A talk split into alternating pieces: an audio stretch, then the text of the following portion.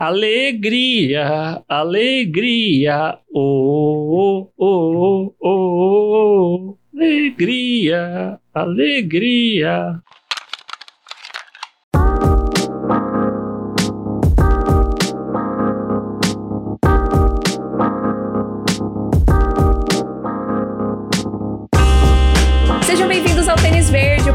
Podcast mais pseudocult da internet. Eu sou a Nathalie. Eu sou o Arthur. E hoje a gente vai indicar, na falta de um, vamos indicar dois filmes teen, filmes adolescentes, filmes sobre adolescência, que são originais do HBO Max. Um deles acabou de chegar, né? Acabou de estrear, que foi o motivo da gente fazer esse episódio, que é A Vida Depois, The Fallout. E também aproveitamos para colocar aqui junto Unpregnant, que foi um dos primeiros filmes originais do HBO Max, que demorou pra gente gente assistir, né? Porque quando ele lançou, não tinha HBO Max no Brasil, aí chegou no Brasil, e aí o timing não rolou. Sim. Mas o timing veio aí. Vamos finalmente falar sobre este filme muito bacana. E aproveita para seguir a gente nas redes sociais, arroba tênisverdecast, se você gosta da gente, gosta do nosso trabalho. Segue a gente lá, compartilhe o podcast com seus amigos, avalia o podcast na sua plataforma aí de escolha que você nos ouve. Deixa umas estrelinhas lá que vai ajudar bastante a gente a chegar a mais pessoas. Música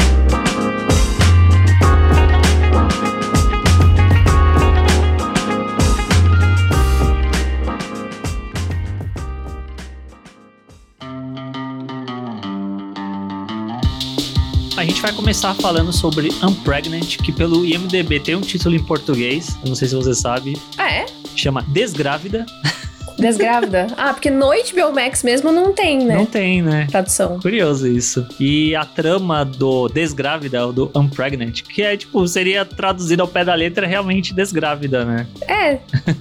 Acompanha uma adolescente chamada Verônica, descobrindo que ficou grávida do namorado. Aí ela descobre que ela tem que ir até Albuquerque para conseguir realizar um aborto e para isso ela vai precisar da ajuda da Bailey, que é uma antiga amiga que ela não falava mais há um certo tempo. Bailey que é interpretada por quem? Barbie Ferreira nossa Sim. Cat de, de Euforia, que o primeiro trabalho da, da Barbie como atriz foi em Euforia, e aí depois ela tá seguindo aí a, a carreira, e esse foi o primeiro longa dela, junto com a Hayley Lou Richardson, que interpreta a Verônica. E esse é um filme muito legal, porque esses dois filmes que a gente vai falar hoje, na verdade, são filmes que são realmente mais para essa geração mais jovem, né? A galera geração Z, galera que é, cresceu já muito mais em volta de, de tecnologia, e que levanta discussões que são são relevantes hoje em dia, né? Como, por exemplo, essa questão do aborto. Uhum. Então, a Verônica, ela precisa fazer essa viagem porque no Missouri, né, onde ela mora, ela não conseguiria fazer um aborto sem autorização dos pais. Por isso que ela vai até Albuquerque, porque é onde ela conseguiria fazer. E é interessante isso porque, assim, ela é só uma adolescente, né? Ela tem 17 anos e tal. Só que tem um momento que a personagem, ela fala uma parada que me pegou muito. Que ela diz, por que que eu preciso de autorização dos meus pais? Para eu fazer um aborto, mas eu não preciso de autorização dos meus pais para fazer um filho, para parir um filho. Sim. Que é uma responsabilidade tão grande, né? Então é muito importante essa discussão sobre o corpo das mulheres, né? E de como tem sempre uma lei, um político, alguma coisa assim, que quer controlar o que, que as mulheres podem ou não fazer com seus corpos. Uhum.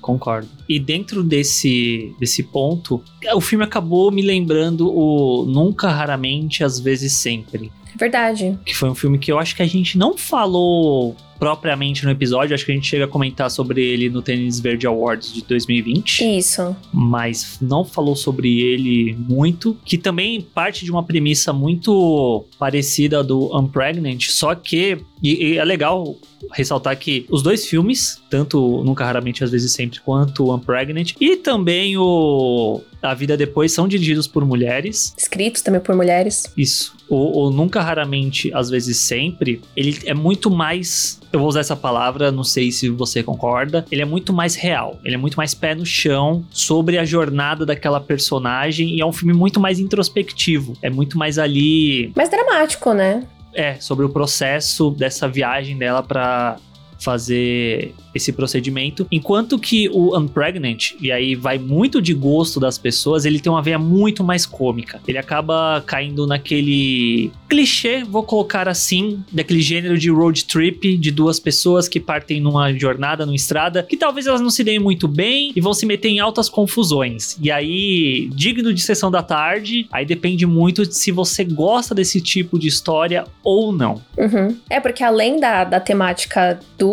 do aborto, né? O filme é muito, muito, muito mesmo sobre amizade, né? E sobre você às vezes se tornar uma pessoa diferente e como que as duas acabaram se afastando e tal, e a, os rancores que uma tem é, em relação à outra, né? Tipo, tristezas que, que ficaram ali pelo caminho tal, e delas irem entendendo um pouco o lado da outra, eu acho né? Eu sinto ao longo da, do, do, filme, elas vão percebendo que, sim, uma tá magoada com a outra, mas a outra também tava magoada com a uma. Uhum. Entendeu? Então, tipo, é um filme muito sobre amizade. É, mas eu acho que isso também é muito dentro desse tipo de história mesmo também. Sim, sim, com certeza. Com certeza. É que eu acho que eu nunca tinha assistido um filme de viagem de carro com duas adolescentes. Aham. Uhum. Tirando aquele da Britney Spears, Crossworld. Crossroads. Crossroads. Passava bastante nessa sessão da tarde da vida, mas enfim. É que eu, eu posso abrir meu coração só, só um pouquinho? Eu não gosto muito desse tipo de filme.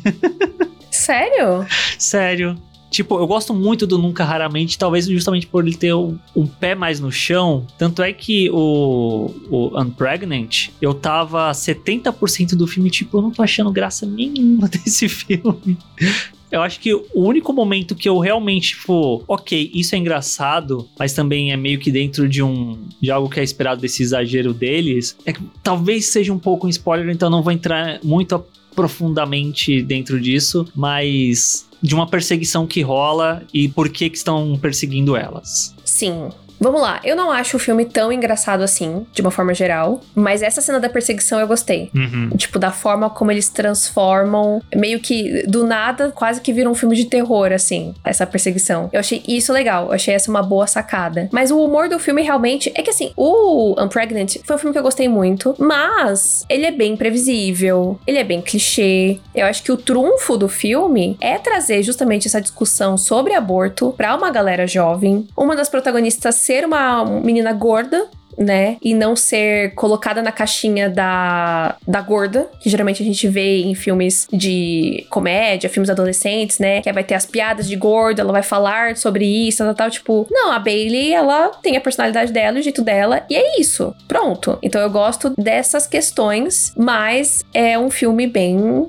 clichê, assim. Sim, sim. E tá tudo bem ser clichê, vai, vai do gosto da pessoa. Às vezes, sim. clichês bem trabalhados funcionam. Eu acho que é um filme que, quando ele funciona, ele é muito legal. Quando ele tange nisso de ter ou não ter filho, do aborto, de relacionamento, de amizade e de relacionamento amoroso, até que ponto isso torna-se perigoso e tóxico também. Isso tudo eu acho que é muito legal. Só que isso é salpicado no meio de um monte de nonsense que às vezes acaba acontecendo durante o filme, sabe? Que eu assistindo eu ficava, nossa, isso ia ser tão mais legal se ele não tivesse tanto desse nonsense em vários momentos. Eu entendo. Sabe? Eu acho que até é meio engraçado que um dos atores que estão no filme, que é o Bracken Meyer, que ele tá nessa sequência de perseguição que eu achei bem engraçada, ele nos anos 2000 fez um filme de road trip chamado Caindo na Estrada. Hum. É, eu fiquei surpresa quando ele apareceu no filme. Eu não sabia que ele tava no filme. Ah, eu também não. Eu não sabia que um monte de gente que aparecia tava no filme. Eu falei, olha só, você tá aqui. É verdade. Tem umas aparições curiosas. Tinha um ator que eu lembrava, eu sabia que tava no filme, mas eu tinha esquecido. Aí quando apareceu, eu falei, ah, nossa, é verdade, pode crer, ele tá aqui. Mas esse, esse moço eu, eu genuinamente não, não sabia. Mas de uma forma geral, eu acho que ele é um filme muito legal, divertidinho e que às vezes a gente precisa desse tipo de filme para passar a palavra pra frente, sabe? Porque no final das contas, o humor do filme não bateu comigo 100% do tempo, mas quando chegou no final, que termina a viagem, né, a gente chega ali no, numa resolução, eu tava em prantos numa cena da, da Verônica com a mãe. Uhum. Eu achei essa cena muito boa. Então eu acho que o filme ele tem um objetivo muito importante. Eu acho que a forma como eles lidam com a questão do aborto, de ser uma, uma parada de, de saúde, de escolha e tal, é muito importante. Muito, muito importante. E até o jeito como é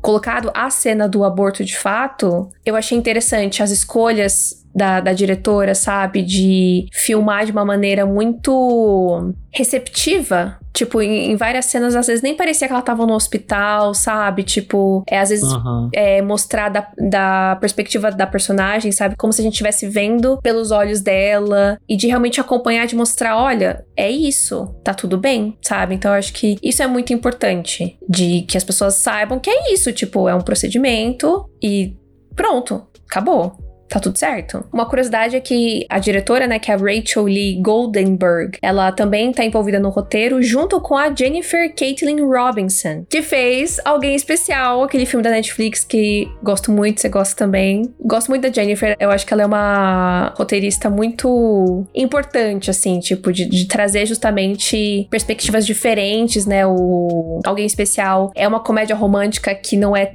tão comédia assim, né? Que traz uma perspectiva diferente. O Unpregnant. E ela tá envolvida no roteiro do, do Thor, né? Love and Thunder. Então, eu gosto bastante dessa roteirista. E eu acho que o Unpregnant tem, tem isso, sabe? Tipo, é, é um clichêzão, mas que provavelmente vai fazer uma diferença, sabe? É um filme para assistir num sábado à tarde, que foi o que eu fiz. Não lembro se foi sábado que eu assisti, mas eu vi hum. à tarde também. Tarde barra virando noite. Assisti de sábado, tardinho. As meninas estão ótimas, né? Tanto a Barbie quanto a, a Hailey. Gosto muito das duas. E é até engraçado porque a Verônica, né, que é a protagonista, que a, a Hailey interpreta, ela é muito certinha, uhum. né? E ela é bem, tipo, muito nerdzona, tal, muito fechadona. Só que a atriz, a Hailey, ela é muito doida.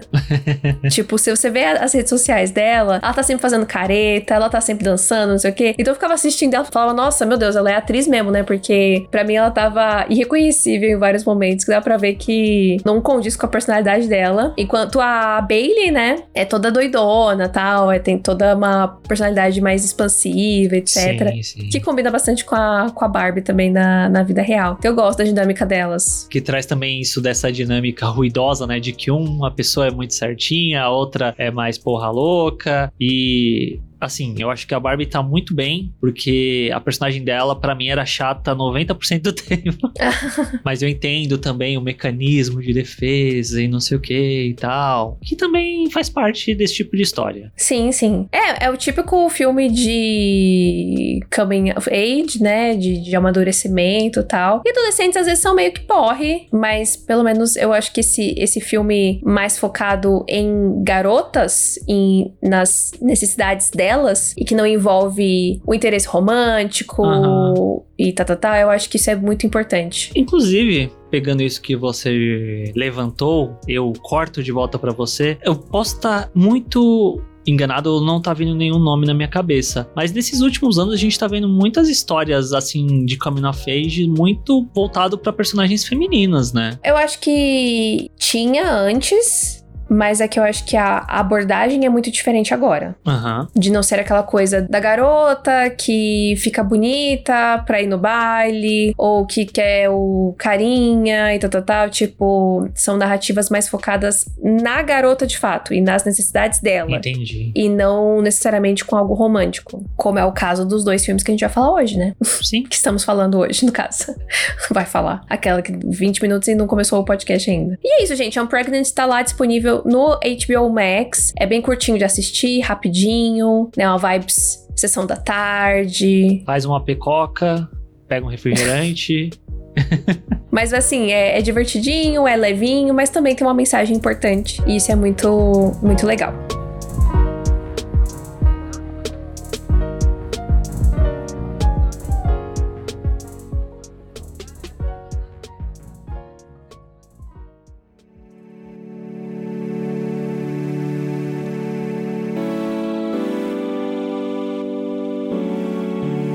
Outro filme que a gente vai falar hoje, que é o motivo principal, né, da gente fazer esse episódio, que é A Vida Depois, que é um filme que marca a estreia na direção da Megan Park, que ela é uma atriz, e ela também escreveu o roteiro desse filme. E foi um filme que passou por um, uma época de premiações, né? Tipo, de festivais, no caso, e foi bastante elogiado. Chegou a ganhar algum prêmio, se eu não estou enganado. E aí o HBO barra HBO Max, barra Warner acabou adquirindo os direitos desse filme, né? E eu acho que foi muito em cima da hora que eles anunciaram também que esse filme ia sair. Porque a gente não tinha muito conhecimento e de repente, toma o trailer, semana que vem esse filme tá chegando no HBO Max. Eu, eita porra. E aí a gente assistiu, e para quem não sabe do que se trata o filme, a trama acompanha a Vada, né? Ou Veida. Veida. Veida, que é um estudante do ensino médio, e aí num dia ela tava lá na aula, a irmã dela liga por conta de uma emergência, ela atende, na hora que ela vai no banheiro ela tá ali no banheiro junto com uma outra estudante, a Mia, e aí elas escutam um tiro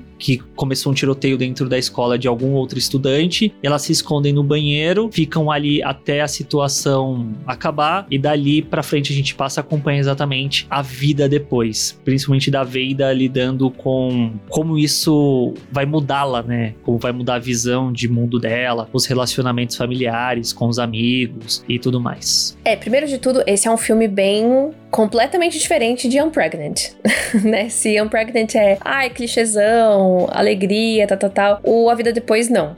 Ele é bem dramático, bem dramático, bem triste. É, não tem nada gráfico, né, em relação a, ao tiroteio, mas a cena passa a mensagem, passa o desespero ali das personagens presas ali no banheiro, sem saber o que fazer, com medo, né? E o que eu achei muito interessante da, da premissa dessa história e desse filme existir nesse momento é que é uma realidade dos jovens de hoje em dia ter que lidar com isso, né? Sim. Que é uma coisa que, tipo, até onde eu sei, não tem isso aqui no Brasil, por exemplo, de ter um preparo pra se acontecer e tá, tá, tá. ter aquelas coisas de. Como é que chama? Detector de metal. Detector de metal. É que eu acho que é muito de acordo com, com a realidade, né? Porque no Brasil é difícil ter porte de arma. Não é algo que é, que é tão simples quanto nos Estados Unidos. Exato. Mas isso não impede que volta e meia, raramente às vezes, mas acaba acontecendo, isso aconteça no Brasil. Mas é muito mais forte, eu sinto, para a realidade norte-americana, que é, tiroteios e chacinas em escolas são uma possibilidade muito grande e os estudantes, às vezes, eles vão pro colégio sem pensar nisso, mas isso é uma possibilidade. Tanto é que tem treinamento, tem isso que você falou de detector de metal na entrada, salas que são fechadas quando começa a acontecer alguma coisa, corredores que são tipo em L ou em zigue-zague justamente para dificultar a vida de um atirador. É uma realidade muito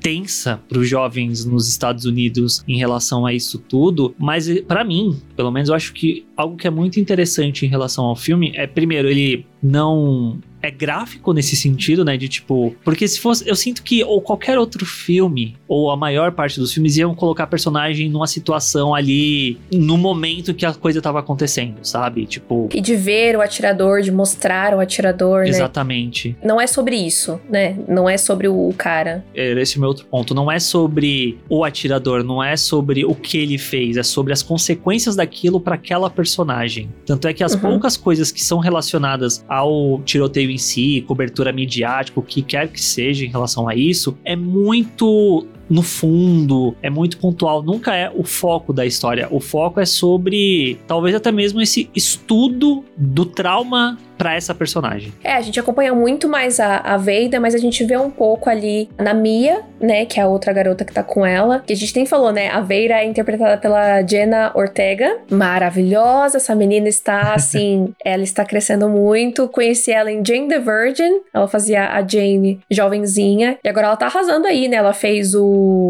o Pânico Novo, tinha o da Netflix, da Babá? A Babá, Rainha da Morte. Isso. Teve esse aí, ela vai fazer a série da Vandinha também tal. Então ela tá numa crescente aí muito boa. E nesse filme ela tá, assim, incrível, incrível, incrível. E a gente tem a Mary Ziegler, que é muito conhecida, né? Dançarina tal, lá da, da CIA e etc. E que também é atriz, mas talvez esse seja o primeiro papel, papel, assim, uh -huh. dela, eu acho, do que eu, do que eu sei, assim, da carreira dela. Então a gente vê um pouco da, da Mia também, como que afeta ela. Tem o Quinton também, que é um garoto que acaba entrando ali no banheiro, né? Quando elas estão escondidas. Ele entra fugindo, né? Do, do tiroteio, ele perde o irmão durante o tiroteio. E os três criam esse vínculo né, com essa situação. Uhum. E a gente vê um, um, pouquinho, assim, de como que tá pros dois também, que eu acho interessante ter um, algumas outras perspectivas. Mas no final das contas, o filme é muito sobre a Veida, né, e como que ela lida ou não lida, muitas vezes, né, com essa dor, com esse trauma. E enquanto isso, ela é uma adolescente que tá vivendo. Sim né? Então ela tem sentimentos e tal, tem a família dela, então é muito esse lance do coming of age, né? Um filme de amadurecimento, só que um amadurecimento através da dor, ou às vezes apesar da dor, tipo, isso tá acontecendo, mas eu preciso continuar, eu preciso seguir em frente e tal. Então eu achei isso muito diferente, sabe? Uhum. De outros filmes desse, desse tipo. E eu acho que reflete muito essa geração Z. De não só de ter essa preocupação de algum dia eles podem ir pra escola e pode acontecer um tiroteio, mas da, da forma de se comunicar, de se mostrar pro mundo. Eu gosto muito que tem algumas cenas que é de troca de mensagem e fica só um silêncio, assim, sabe? uhum. E aí você vê só as mãozinhas tal e as mensagens. Porque é isso, tipo, é como a pessoa tá, sabe? Então eu gostei muito. Obviamente, eu não sou geração Z. Eu não convivo muito com geração Z. Mas a gente tá na internet, né? A gente vê coisas, a gente acompanha, enfim, conteúdos, TikTok, etc. Então eu tenho uma certa noção desse tipo de adolescente. Nathalie, how you do, fellow kids? É, não, eu não, não sou amiga dos jovens, mas, tipo, a gente acaba observando, né? E eu senti muito isso, tipo, cara, eu acho que esse filme realmente traduz isso muito bem, retrata muito bem. E uma coisa que é interessante também é que as meninas, né, as atrizes, elas são exatamente dessa geração. Tipo, elas interpretam 16, 17 anos, mas elas têm 19. É, tipo, muito perto. Uhum. Então, acho que isso é um ponto positivo também do filme. E eu acho que também isso que você falou, ah, porque às vezes elas só estão conversando e um silêncio, eu acho que também reflete muito como a, a Veida se sente muitas vezes dentro do filme, porque eu acho que é um filme muito silencioso, porque mostra também como a personagem ela aparentemente não tá sentindo nada exatamente. Ela ficou meio que anestesiada daquilo que aconteceu e parte desse coming of age dela é uma busca, às vezes até um pouco inconsequente em alguns momentos, dela Sim. tentar sentir alguma coisa e talvez ela sinta, talvez ela não sinta, até onde ela vai para tentar sentir alguma coisa, que em alguns momentos talvez, muito talvez, muito talvez, muito pequeno. Dá pra fazer um paralelo aí com Euforia. Mas, tipo. Eu acho, eu acho sim. Eu acho que esse filme e Euforia são bem, bem próximos, assim, do retrato dessa geração. Uhum. E das inconsequências deles.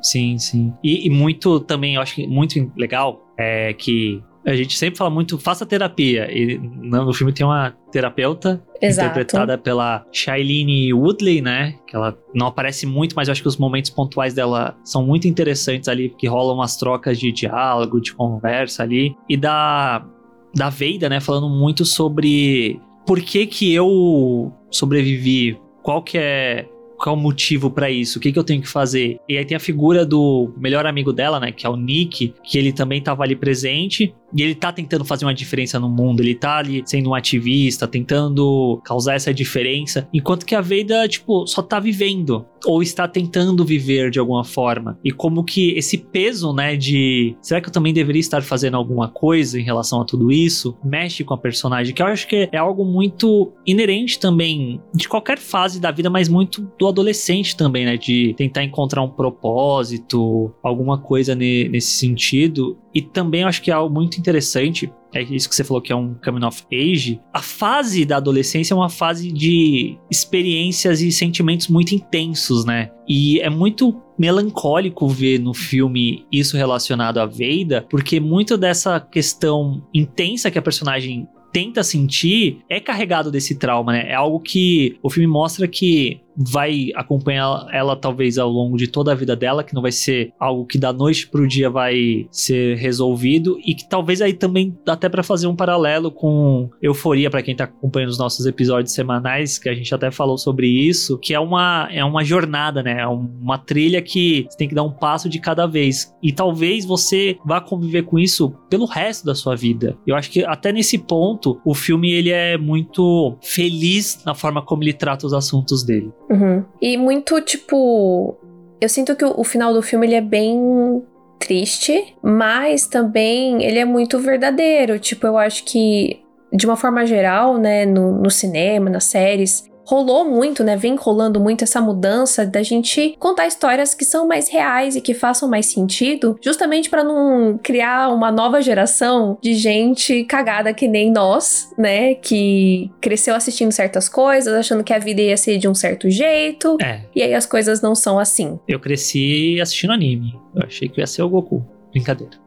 Claramente não veio aí, né? Mas, enfim, você entendeu o que eu quis dizer, né? Sim, Essa sim, questão, sim. principalmente de adolescente, né? De, de romance, do que, que você espera ou não. Que aí chega o final do filme e vai dar tudo certo, tipo. E a vida da personagem não acabou no final do filme. Tipo, ela é só uma adolescente, ela tem ainda uma vida inteira pela frente, né? Não dá pra você simplesmente zerar aquilo e, e pronto, vai dar tudo certo. Ou não. Tipo, não é nada definitivo. A vida dela ainda vai continuar. Então é um final meio triste, mas que ao mesmo tempo eu acho que é importante Sim, sim. disso de que não é uma coisa simples de se resolver, é algo que ela vai ter que trabalhar, mas que ela vai seguir em frente, tipo, Aham. É justamente dela encontrar mecanismos, encontrar um caminho de seguir em frente, mesmo carregando esse esse trauma muito grande. Concordo, concordo. E é um filme muito, pelo menos na minha perspectiva, ele é um filme muito melancólico em torno da personagem, mas eu acho legal que, mesmo dentro dessa melancolia, há alguns momentos de descontração, tipo, de algo cômico ali, quase sempre quando ela tá junto com, com a Mia, né? Que funciona quase como, tipo,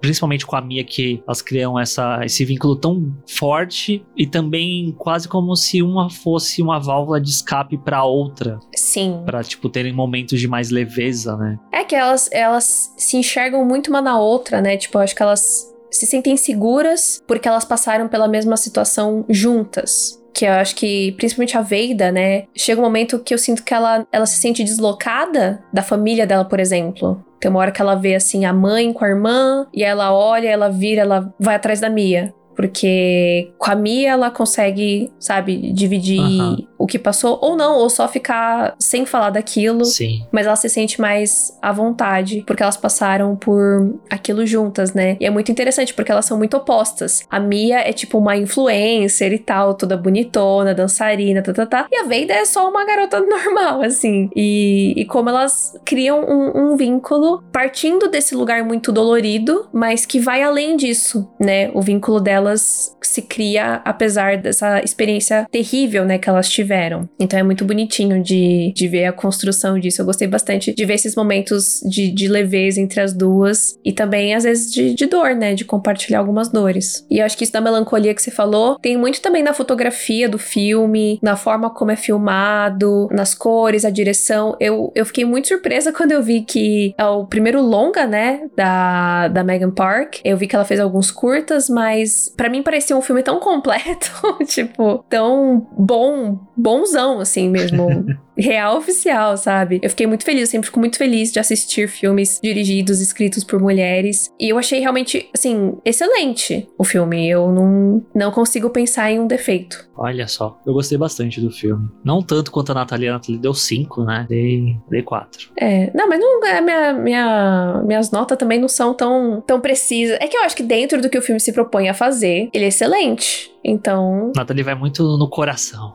É, eu sou assim. Esse é o meu jeitinho. E o que eu achei curioso é que quando eu vi o trailer, tem uma frase de algum lugar, de algum né, site de crítica, falando tipo, o primeiro filme definitivo da geração Z, um negócio assim. Aham. E aí eu vi, eu falei, nossa, palavras fortes, né? Aí eu assisti o filme, terminei o filme, eu falei, cara. O retrato definitivo da Não, o primeiro, não, não era que era o retrato definitivo, acabou, nunca mais vão definir a geração Z. Mas, tipo, é um primeiro grande filme da geração Z, sabe? Tipo, assim como a, as nossas, a nossa geração tem vários filmes que marcaram a nossa geração, esse é o primeiro filme que vai marcar a geração Z, entendeu? Entendi, entendi. Tem que assistir então, hein? Pra marcar tem que ver. Sim. A Jenna Ortega tá perfeita, incrível, direção muito boa, roteiro muito bom. Chorei baldes. tipo, eu chorei muito ao longo desse filme. Eu não pensava que eu ia chorar tanto. É, chorei muito. E coisa boa demais, viu? Vão preparados, né? Sim. Não é um filme leve, mas eu acho que vale muito a pena. Eu acho que é muito interessante.